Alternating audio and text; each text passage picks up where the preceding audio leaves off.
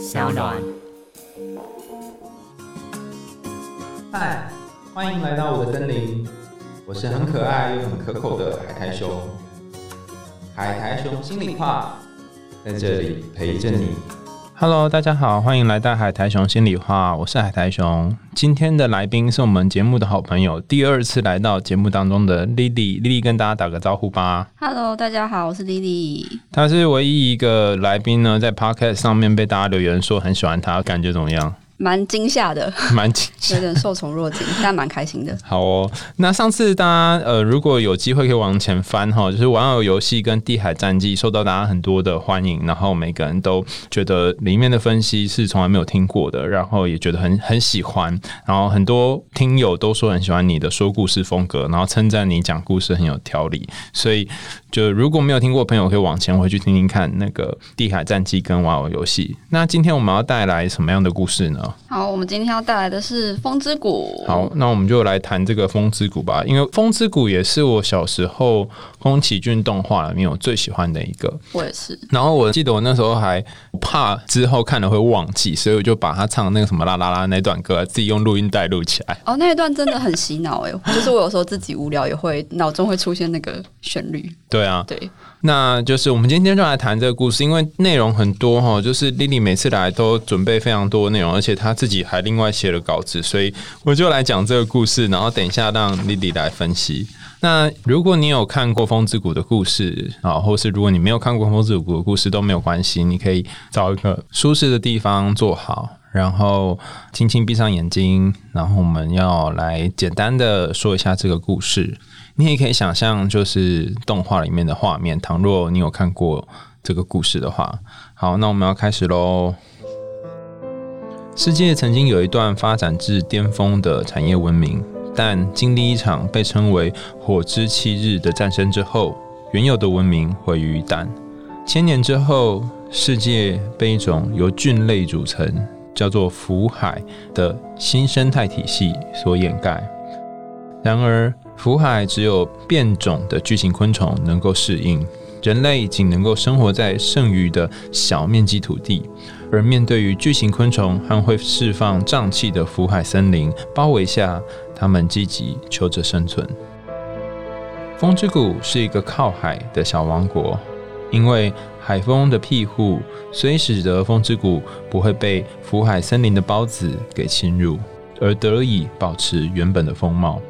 风之谷的公主是一位勇敢善良、名叫纳乌西卡的少女。某一天，一架来自于金氏大国多鲁美奇亚的军用运输机，里头载着从战败国培吉特所挖掘出，在过去火之七日战争当中毁灭一切的兵器，也就是巨神兵。然后在路上遭受巨大昆虫攻击之后，不幸坠毁于风之谷。之后，这个多鲁美奇亚的公主名字叫做库夏娜，为了抢回巨神兵，派出军队入侵风之谷，并且将之占领，然后试图将巨神兵复活，以达到消灭福海、夺回人类在世界上主导权的野心。然而，在占领风之谷的期间呢，库夏娜把纳乌西卡以及风之谷的老臣们都当成人质带走。纳乌西卡因为这场突如其来的众多国家之间的角力，然后被夹在意见分歧的人类世界当中。呃，如果大家有印象的话，纳乌西卡是风之谷的公主嘛，然后多鲁美奇亚的公主是库夏娜，然后培吉特的公主还有培吉特一个男主角也在这个故事当中占有一些戏份。那三个国家各自有三个不同的信念跟想法。所以，其实因为纳西卡很希望可以三个国家的愿望都能够达成，他也觉得每一个人的想法都好像有一些他的道理，但他又希望能够保护风之谷，所以他在他深爱的福海跟巨型昆虫还有风之谷之间呢，试图去找到一个平衡点，然后他希望在奇迹降临之前，能够竭尽所能的保护着他所珍爱的一切。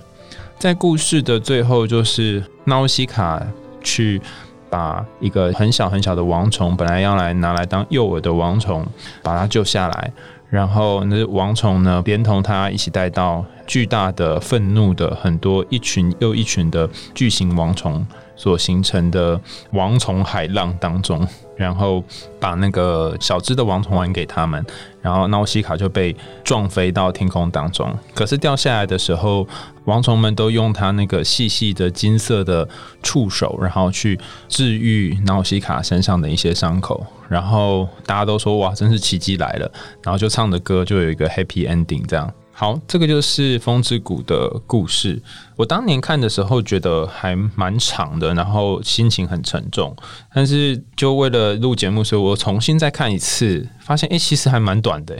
嗯，没有想象中那么长。所以它原本是这么短吗？嗯，它原本的漫画大概是七集吧，蛮长的。它漫画里面讲到蛮多库夏娜那边的事情，但是我觉得动画《风之谷》已经蛮足够的，因为。漫画《风之谷》到最后有点像是，有点像科学跟哲学之间的辩论，太多了啦。我觉得哦，那那漫画的《风之谷》它的第几集是动画里面的？有这个吗？是前面一二集吧，我翻了一下，嗯，大概是前面一二集。哦，它漫画里面的人物的。背景也比较丰富，嗯，有一些小角色，比如说像如果大家有看卡通，应该会记得库夏娜殿下身边有一个有点像是搞笑的军师的那个男生，嗯，他在《风之谷》动画里面的角色就是有点像是润滑剂啦，就是在这部角色里面有点坏又不是太坏，然后有点搞笑这样子。但是我看漫画的时候，他其实是有他自己想要达成的一些愿望跟抱负，所以他成为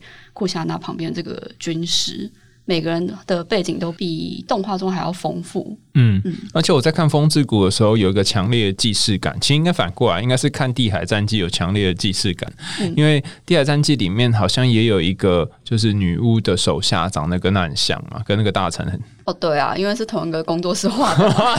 但我觉得那个《地海战记》跟《风之谷》，我也是最近重看的时候，我觉得。它的那个构成其实是有一点像的，嗯，对，比如说像我看到雅人的时候，其实我就一直想到他应该就是一个比较懦弱版本的纳乌西卡的感觉，因为他们两个同时都是一个国家的王子跟公主，嗯，他们其实都是背负着这个国家未来的命运，或者他有他自己的人生课题需要去解决，需要去处理。好哦，那这个故事你想要从哪里开始谈起啊？因为它也有很多跟《地海战记》有雷同或是不同的地方，那你想要谈哪一个呢？我比较想要谈的话，应该是一肩扛起所有责任的少女，就是纳乌西卡本人，因为她跟之前的地海战记雅刃比较不一样，是雅刃是逃避她的责任，嗯，但是纳乌西卡是直接拿着剑就扛下来了，嗯，但我觉得这个东西还蛮有趣的，嗯，对，因为我觉得。在动画中，小时候看就会觉得说，啊，这个大姐姐好帅又好正，然后就是面对敌国的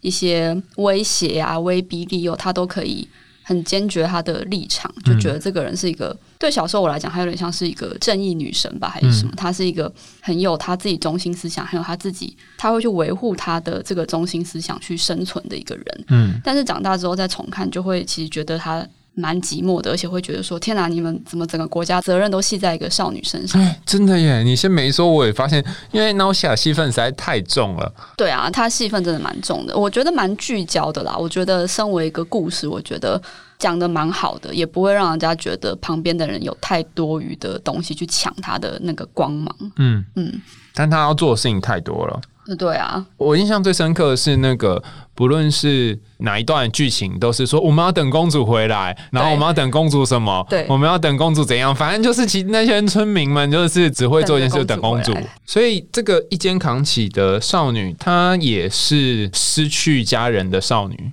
对啊，嗯，因为她的父王在一开始的时候就被敌国的人杀掉了嘛。嗯。对啊，然后动画中是没有提到他的母亲为什么不在了。嗯，那个母亲跟父亲只有活生生的父亲跟母亲，基本上只有出现在纳乌西卡的回忆当中。那所以妈妈跟爸爸都很早就不见了。然后，而且我记得爸爸那时候被他手下他杀死，就是一箭捅死嘛。嗯，差不多。然后纳乌西卡是就发疯了，对，他就整个暴走。嗯，然后他反正他暴走之后，基本上。他就是杀了人啦。动画中没有很明确的画出他就是杀掉那个人，但是反正可以确定是他就把把士兵们都打昏了，然后他的确是拿着剑要去杀库夏娜，因为库夏娜前面就挡了很多的士兵嘛。那他的确就是打昏了前面那两个之后，就抓狂的要去杀掉库夏娜。但那个时候尤巴就出现了，嗯，我们动画中的算是重要的第一男主角吧。嗯，就尤巴就出现，就挡在纳乌西卡跟这个士兵的中间。嗯，我觉得尤巴的出现真的就是告诉他说，他不想让纳乌西卡手沾上。鲜血，嗯嗯，然后而且那时候纳乌西卡的剑就一刀刺进尤巴手里，对。然后他才突然惊醒，对他，因为看到那个血慢慢滴到地上的时候，他才有点醒过来的感觉。嗯，所以你看那个尤巴，就是《地海战记》里面那个雀鹰嘛，两个人长得超像的，像爆了，角色也很像，功能也很像。就是在我们心理学里面会说，他们有一点像是那个智慧老人的角色，然后是雄性、阳性的智慧老人，所以他们会有一些比一般人更远的见解跟想法。那后来纳西卡就做了一件事，他就是把那些士兵都打倒，而且是很厉害。他拿一个什么普通的拐杖之类吧？他好像是拿有点像是那种有点像高尔夫球棒类似的那种器具，反正他就是用前面那个有点重物钝击的那种感觉。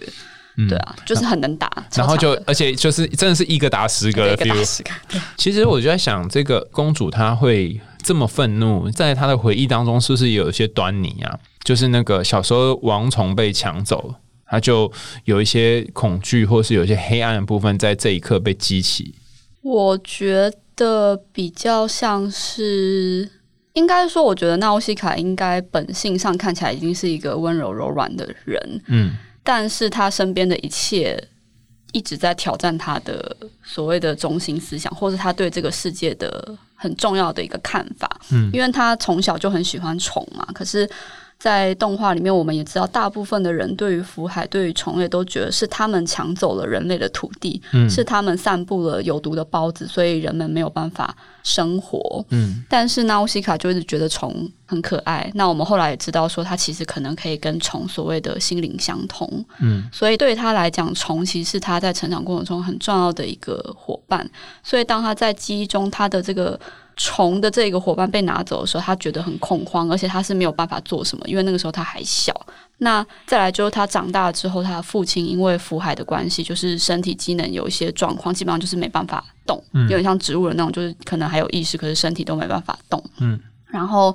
我觉得在这部动画里面，他父亲的死亡有点像是。强迫纳乌西卡必须去承担她身为一个公主的角色，因为在过去，她父亲虽然躺在床上，可是毕竟他还是整个国家的首领。嗯，就算纳乌西卡这个公主被众人爱戴，她还还终究不是真正领导大家的那个人。可是当她的父亲被杀掉之后，我觉得她会那么愤怒，一方面是因为我觉得她所仰望的那个人就这样消失了。对，所以我觉得应该是她心中曾经依靠，或者是。仰望的那个东西直接被消失了之后，他必须要去做一个反击，或者是一个本能的愤怒。嗯嗯，因为这个愤怒，这个失去，就跟他童年的时候那个虫被抢走的愤怒是很像的。嗯，他童年是他最好的朋友，就是一只很小很小的王虫，他把它藏起来，然后被家人发现，然后王虫。就被拔走，是整个拔走。然后这一次是他父亲整个被拔走，然后从他人生里面就消失了。嗯那这个愤怒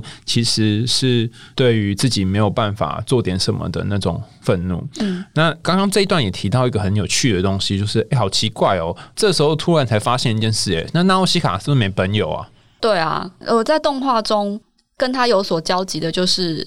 那个皇室里面的那个。婆婆，嗯，不知道是真的奶奶还是就是一个巫婆的角色，对，有点像巫婆智者这个角色，然后再来就是尤巴，嗯，但是因为婆婆跟尤巴基本上都已经有点像爷爷奶奶了，然后他在剧中跟她交流的其实就只有那种很小的小朋友，就是叫啊公主姐姐，我要送你这个东西，你一路上小心，这种很小的小朋友，这公主真的是没什么朋友哎，没有朋友啊，对啊，这个国家有很严重的那个什么生育断层还是什么，对啊 对啊，而且没有同年龄的人，没有同年龄的人，嗯。然后它里面有碰触到一些角色，也都是女性，包含她一开始解救那个想要救的那个那个裴裴吉特的公主，公主对啊，然后还有后来替代她的身份当那个俘虏的裴对裴吉特另外一个女孩都是女性，对，所以跟她有接触都是女性居多，然后都没有男性的角色出现。吉普力的男性角色通常没什么作用，原来是这样。相对而言啦，他的女性角色，大家仔细看应该会觉得他的女性角色比较丰富饱满，然后也比较强韧。嗯嗯，那这里我们大家就可以知道，为什么童话故事经常会主角是女孩或者是一个公主。那并不是说要歧视男性哦，是说它有点像是开启我们内心比较柔软、比较不是那么理性、比较多幻想。比较多呃情绪的部分，所以会用阴性的一个力量来呈现。然后他没有朋友，所以对纳西卡的影响是什么？我觉得他其实很孤独啊，因为他没有人可以去交流他发生的一切。嗯，就是大家在看动画的时候，可能会记得有一段是因为。多洛美奇亚的人进攻了风之谷嘛，然后父亲被杀，然后纳欧西卡暴走，嗯然后尤巴阻止了他，告诉他说，就是一定要忍住气，我们不能这个时候动手，因为他们这个时候反抗，可能全风之谷人都会被杀掉。那最后纳欧西卡冷静下来之后，就是告诉他的村民说，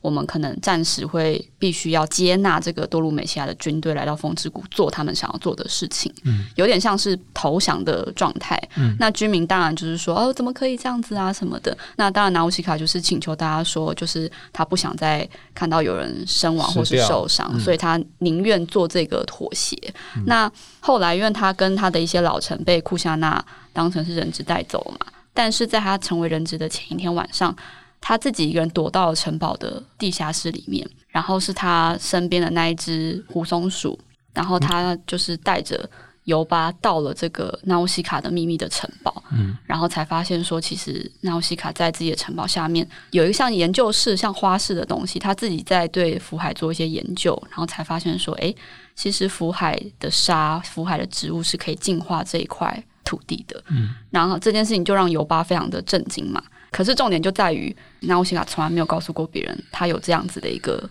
秘密花园哦，因为他没朋友，他没有朋友，他也没有人分享。而且从他的记忆以来，其实我们可以从动画中发现，说其实他身边的人是没有人可以了解他的，因为他，你记得他一开始在动画中，他乘着滑翔翼去福海玩的时候，他后来带回了王虫退下那个壳的那个透明的那个眼睛嘛。他带回去风之谷之后，那些老臣们就是说：“哎呀，公主真的是长大了，很漂亮啊，然后就是很勇敢活泼啊。哎，可是这么喜欢往福海跑，不要这么喜欢虫子有多好？”嗯，所以周遭的人都不认同他去去福海。对，嗯，就是他的兴趣跟他的志向，可能是他的家人、父亲、母亲没有办法认同，因为小时候就把虫子抓走了嘛，说你被虫子迷惑了。嗯，然后长大，尽管这样，他还是一直。越长越大，没人绑得住他，就自己跑去福海玩。那老臣们都知道这件事情，村民也知道这件事情，但是大家都会说啊，这个人好棒。可是你可以不要那么喜欢虫子嘛？就是他们其实并没有真正的意识到纳乌西卡是有多么的喜欢虫子，或者是这件事情对纳乌西卡有多么的重要。那尤巴可能是少数比较能够理解他的人，可是因为毕竟尤巴在这个故事中，他就是一个云游四海的剑士，他不会一直待在纳乌西卡的。身边，嗯，所以他看到的东西也跟纳乌西卡看到的东西有那么一点点的不一样。嗯，纳乌西卡是没有人可以说话的。嗯，所以这一个很孤单的女孩，她陪伴她长大，就是那个讲预言的那个婆婆，眼睛瞎到婆婆，跟这个也云游四海的，暂时会待在风之谷的这个尤巴，这两个当然他们替代性的父亲跟母亲。嗯那在这个状况下生长出来的小孩，不知道会长成什么样子？嗯，你觉得那个纳西卡她有没有什么样的？阴影或是一些没有演出来的黑暗面是藏着的，因为感觉应该就他有这么多的正面阳光的力量都显现出来，难道都没有一些不好的部分吗？其实他在就是他父亲死掉的那个时候，他不是拿着那个武器去攻击别人吗？然后他后来也在那个秘密花园的地下室跟尤巴说。他其实很害怕自己变成这个样，他说他不知道发生了什么事情，嗯，然后他没有想到他自己有这么相对人可能很残暴或是不理性的一切，因为我记得他好像有说他其实真的很想要杀掉他们，想要毁掉这一些夺走他父亲生命的人。嗯，我觉得那对纳乌西来讲，其实就是一个他可能自己没有发现的黑暗面，或者是说，虽然他对每个人其实看起来都是很善良、很好的形象，可是他其实对于某一些可能真的踩到他的地雷或者踩到他的点的人，他其实也是可以很残酷的。你知道王虫不是眼睛有红色跟蓝色吗？对啊，就是他如果生气会变红色，然后平静的时候是蓝色嘛。嗯，然后故事里面有一段就是。王虫它在大规模的迁徙移动，然后把城市撞毁之后，嗯，然后就会死在那个城市。对，然后它的躯壳就会变成福海的，有点像是培养的地基这样，然后就会慢慢慢从它们的壳上面长出福海。嗯，然后这个王虫壳的底下其实是很干净的，是在净化这块土地。嗯，然后我就在想一件事，就是哎，好奇怪，为什么要用这种神奇的方式来隐喻王虫？它到底是一个什么样的角色？后来我想想。其实王虫他就是有一个很巨大的愤怒，然后愤怒之后就会历经死亡，然后死亡之后再来带来的就是一些看起来表面上是很邪恶、很黑暗、很有毒气的东西，但是下面却是新生的，然后进化的东西，就跟纳欧西卡一样，它其实给我们电影里面看到是比较正面的那一面，但是实际上它的另外一面是很黑暗的，而且它在这个故事里面刚好也经历了一次死亡，就是在那个最后被王虫撞到的时候嘛。如果大家有兴趣，可以回去看那个《风之谷》的第一幕。第一幕就是它会有很多的演员介绍啊，然后就是那个画的人的介绍，然后再来第一幕是尤巴，嗯，骑着那个很像是陆行鸟啊，骆驼，很像骆驼。对，然后进入了某一个村庄，然后在那个村庄就看到都被毁坏的样子。对，然后印象最深刻是地板上有一个娃娃，小娃娃。嗯，红色衣服的娃娃，但大家都没有看到这段，因为我年轻的时候也没有看到这段，现在才看到。你觉得那娃娃是在讲什么啊？那个娃娃，觉得它是在一个福海当中的娃娃。我以前看到那娃娃，我都想到另外一部动画叫《花木兰》，花木兰的那个单于不就是从中原叼了一个他的猎鹰，从中原叼了一个娃娃回来？然后我觉得那个娃娃哦，对我来讲比较像是。一种隐喻吧，有点像是连这么小的孩子他都逃不过这样子的灾难，因为玩娃娃的人正常状况啦，基本上就是小朋友嘛。嗯，那连小朋友都遗弃了他的娃娃，或者是他没有办法再把这个娃娃抱在身边，整个村子的人都消失了，都毁掉了，只剩下这个娃娃在地上，那就表示这一个村子这一个地方新生的机会都没有了，因为他连最幼小的孩童都死亡了。嗯。嗯，我刚刚在想这个娃娃的时候，我也是在想，这真的是一个死寂的，然后没有没有人烟的城市吗？还是他在说的是这个小女孩有可能就是这整个故事的故事的转变？对对对，就是他就是在讲有一个女孩，嗯，然后她解救了整个世界，嗯。那但是这个女孩她是被放置在福海当中的，也就是说她是喜欢福海的，她想要在这里生活的，可是却。被大家嫌弃，觉得说啊，你不应该这样。所以尤巴骑的那个鸟来的时候，也是踩着嘛，踩着那个那边的地板。我不我不确定有没有踩着那个娃娃了。所以像这样的一个情况，我相信纳西卡其实很孤单，因为没有人懂他所懂的那些虫子跟福海。嗯，然后他也有一个我觉得蛮严重的症状，就是他太拼命了。对啊。你都不觉得他太拼命吗？整部戏都冲来冲去的。对，而且他就是有那种主角威能，反正怎么打都不会死，就是会受重伤了。他后来应该算死了吧？那个应对我不确定有没有算死，弥留重伤。对对对对对，就反但是你不觉得他太拼命吗？很拼命吗？因为他就是孤单的要扛起一切责任的少女啊。他为什么要这么拼命啊？我觉得这拼命背后应该有一个动机。真的考到我，这个我应该反过来问我们的心理大师，应该反过来问你。我刚刚就是一时也在想说，他为什么？我一开始真的想是他父亲，嗯，但我后来在想，他应该是为了福海吧，因为他想要保护这群虫子啊，他想要大家能够和平共处。然后为什么这样？是因为他觉得世界上只有虫子懂他。其实我也觉得他比较想要保护福海的心情大过于保护人类吧，因为他真正在意的人，你看剧中他其实真正在意的人就是只有他风之谷的人跟那群虫子啊。但是其实虽然他也没有趁机把库夏娜干掉，但是其实你就可以发现说他跟库夏娜是两个完全相反的人。你觉得库夏娜是一个怎样的人？我觉得有一件事情，他跟纳乌西卡就是个两个。完全的对，因为呃，在漫画里面呢，其实纳乌西卡，我们在动画中她是独生女嘛，就是她的父亲、母亲跟她，但是其实，在漫画里面，她其实应该是有好几个兄弟姐妹。小米，可是只有她活下来，就表示她应该就是一个所谓的，可能就是以前的人民，或者是在那种比较民族性比较强的，或者有宗教信仰这地方，就是神所选的人。嗯，那。其他的兄弟姐妹会过世，也有可能是因为福海的关系，就可能他们的身体也不够强健，所以就是会过世，活不下来。嗯，那再来就是，所以等于是不管风之谷这个王国愿不愿意让一个女孩子来统治这个国家，嗯，没有人了啦，就是他父亲就只有这么个女儿啦，说不让他统治也没办法，他就是王族的血统就只有他，嗯，所以基本上他不太需要去跟别人争争。辩这件事情。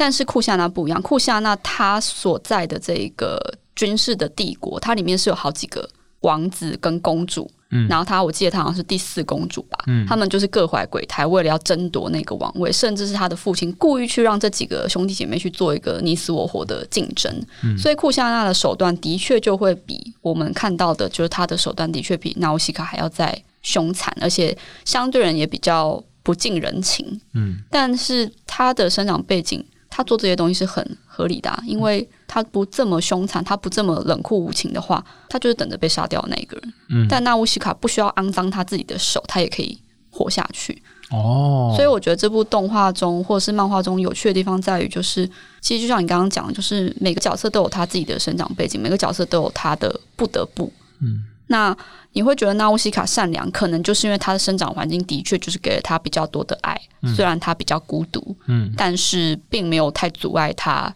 自由发展。没有人会因为他是喜欢虫子就杀掉他，嗯，可能他喜欢的虫子会被杀掉，但他本人不会，嗯。但是库加呢就比较惨，他必须在这么多兄弟姐妹当中去争夺，去抢到一个位置。对你刚刚讲这个还好，你有说让我想到一个很重要的隐喻，嗯，就是一般来说女性。或是阴性的隐喻有分成两个部分，一个是很滋养的、可以照顾的温暖的母亲的形象，那另外一个是嫉妒的、黑暗的，然后有掌控欲望的，然后心怀各种诡计的，就是比较负面的母亲的形象。那这两个都是阴性上面可能会出现的形象，但是各有它的功能跟好处。那刚好在这一部里面，就是对应到一个是纳乌西卡，一个是库夏娜。那两个人虽然都在动画里面都是阴性，都是女性，可是他们所展现出来的样子却是很两极的、很对立的、很不一样的。而这个不一样，实际上也反映了同样是女性，但她呈现的不同的形貌。然后还有一件有趣的事情是，这个故事里面男性真的就像你说都没什么作用。我觉得比较没有这么明显的作用啊，他们还是必须有它存在的地方。对，就是那个比较刚强的、比较勇往直前向前冲的，其实都让纳乌西卡一个人给。扛起来嘛？对，嗯，所以纳乌西卡心中的那个阳性的形象，阳性的部分会变得比较强烈，嗯，然后占据了他可以柔软、可以就是认输、可以痛苦、可以退缩的那个部分，他必须得坚强起来，然后把那些老臣们，你看他们的他找的那群跟他一起去福海的人都年纪很大的的老人了嘛，所以都是一些功能已经慢慢在退化的男性们，所以他必须得要去替代这些男。男性，然后去把一些遗失的东西抢回来，或者是保护这个城镇，那就是他为什么得这么拼命的结果。但不一定是他的责任。嗯，最后有什么遗言要跟大家说的？我说关于这个故事，因为这也是你选的嘛。遗言 就是你觉得这个故事有什么你一定要跟大家讲，然后或是有什么总结要跟大家分享？我觉得你刚刚分享的那个一个女性同时存在着阳性跟阴性这个部分，有让我想起一些事情，就是。呃，我觉得这部动画里面纳乌西卡的确就是好像我们看到她，虽然她的外观是一个很漂亮的女性，可能也身材姣好之类的，但是我觉得她的身上同时存在了阳性比较坚强的一面，但她同时也有脆弱的一面。比如说她在忍无可忍的时候，还是会向尤巴哭泣，说她想要杀掉别人。然后当她看到了别人受伤亡虫时候，她会觉得难过。我觉得。身为一个人，好了，不要说他是男性或是女性，我觉得身为一个人，应该心中都同时存在着所谓的阳性跟阴性的这个部分。嗯，我觉得他其实是可以相辅相成，他不需要一直不断的保持着一个很刚强的，永远都很刚强，或者永远都很软弱。他应该是可以彼此互相转换、转换或者是成长去做一个调试。嗯，不然的话就很可怜，就会变成很硬的那个纳欧西卡。对，我觉得他如果一直都这么勇敢刚强的话，其实我反而会觉得那就不会是纳乌西卡，因为那么刚强的他，可能也听不到自己内心的王虫在小时候他昏过去的时候，他想起他小时候王虫这个朋友被夺走的那个，应该算他的噩梦吧。嗯，我觉得。他如果没有同时想起他的那一份温柔的话，我觉得他是没有办法再去做一个很刚强的人。嗯，所以这部动画我想要献给那些太刚强的人。呃，有些时候要给自己一些柔弱的可能，然后你能够疼惜你自己，才能够疼惜你身边的人。嗯，好，我们海苔熊心里话就到这里啦。那下一集的信箱，我们一样会有丽丽来跟我们一起解答。我们下次见喽，拜拜，拜拜。